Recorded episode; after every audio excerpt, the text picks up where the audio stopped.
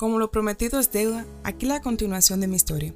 Estaba muy emocionada por mis logros y los cambios ya se podían ver en mi cuerpo. Hasta que llegué a mi primera piedra, plato. Si nunca has escuchado el concepto de plato, esto no es más el estancamiento en el mismo peso a pesar de los cambios que ya había logrado. Y este fenómeno no solo pasa cuando queremos bajar de peso, sino también cuando queremos definir masa muscular o aumentar resistencia. Llegas a este punto donde dejas de ver avances o beneficios en tus cambios, especialmente si haces exactamente los mismos ejercicios todos los días y comes el mismo tipo de comida. Nuestro cuerpo tiene una capacidad asombrosa para adaptarse a los cambios. Y este proceso, el cual es totalmente normal y pueda que te ocurra más de una sola vez, para mí no me estaba ayudando mucho en el estado emocional. ¿Cómo era posible que se estaba bajando de peso y todo estaba saliendo de maravilla yo estaría en una posición totalmente lo contrario. Cada vez que me subía a aquella balanza ya no era la misma felicidad, sino un desencanto, al no ver que aquellos números mágicos bajaban como nosotras las mujeres deseamos. Estaba totalmente estancada. Decidí continuar por dos semanas más con los mismos cambios, pero a decir verdad, ya estos cambios no eran un reto para mí y nada difíciles. Era un sentimiento de que el tiempo simplemente no avanzó, todo estaba frisado y mi interno yo solo se preguntaba por qué la balanza no bajaba. Entré en una psicopatía de subir a la balanza dos veces al día, a las primeras horas de la mañana y a las horas antes de dormir.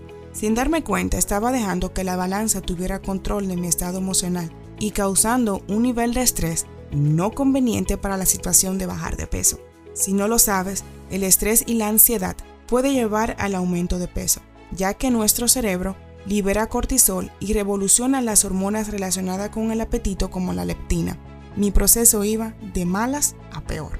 Ya no estaba emocionalmente tranquila y la balanza simplemente no bajaba. Es cuando tienes que tener mucho cuidado en este proceso, porque puede que te pase más de una sola vez y muchas de las personas cometen el error de abandonar todo. Mi mejor consejo para ti es que no dejes que una balanza tome el control de tu vida emocional. Continúa haciendo cambios. En mi caso, me hice la promesa de no subir a la balanza hasta un mes después, y para lograr esto, tuve que esconderla de mí misma. La balanza no nos dice el nivel de agua que tienen nuestros cuerpos y la cantidad de heces acumuladas si no eres de las personas que van al baño como deben de ir. Entonces, ¿por qué dejar que ella tome el control de nuestro estado emocional? ¿Cuántas veces no ves mujeres más delgadas con el mismo peso? Mujeres que pierden pulgadas de diferente parte del cuerpo y siguen con el mismo peso. Y la lógica de esto es que si pierdes una libra de grasa, pero aumentas una libra de músculo, la matemática se queda igual en la balanza, pero tu cuerpo deja ver la diferencia. Así que no te detengas. Si yo salí de plato, tú también puedes. Aprendí que no se trata de hacer dietas locas, sino de aprender a comer.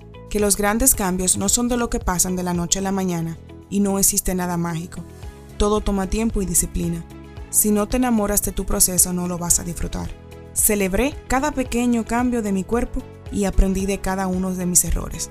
Hice las paces con mi cuerpo y le di las gracias por haberme permitido llevar a los amores de mi vida en él. Pero lo más importante es que dejé de comparar mi cuerpo con el de otras mujeres, porque este es el mío, ese es el que debo de amar y el que debo de cuidar. Había llegado la hora de nuevos retos y nuevos cambios. Hasta el próximo lunes. Gracias por escucharme.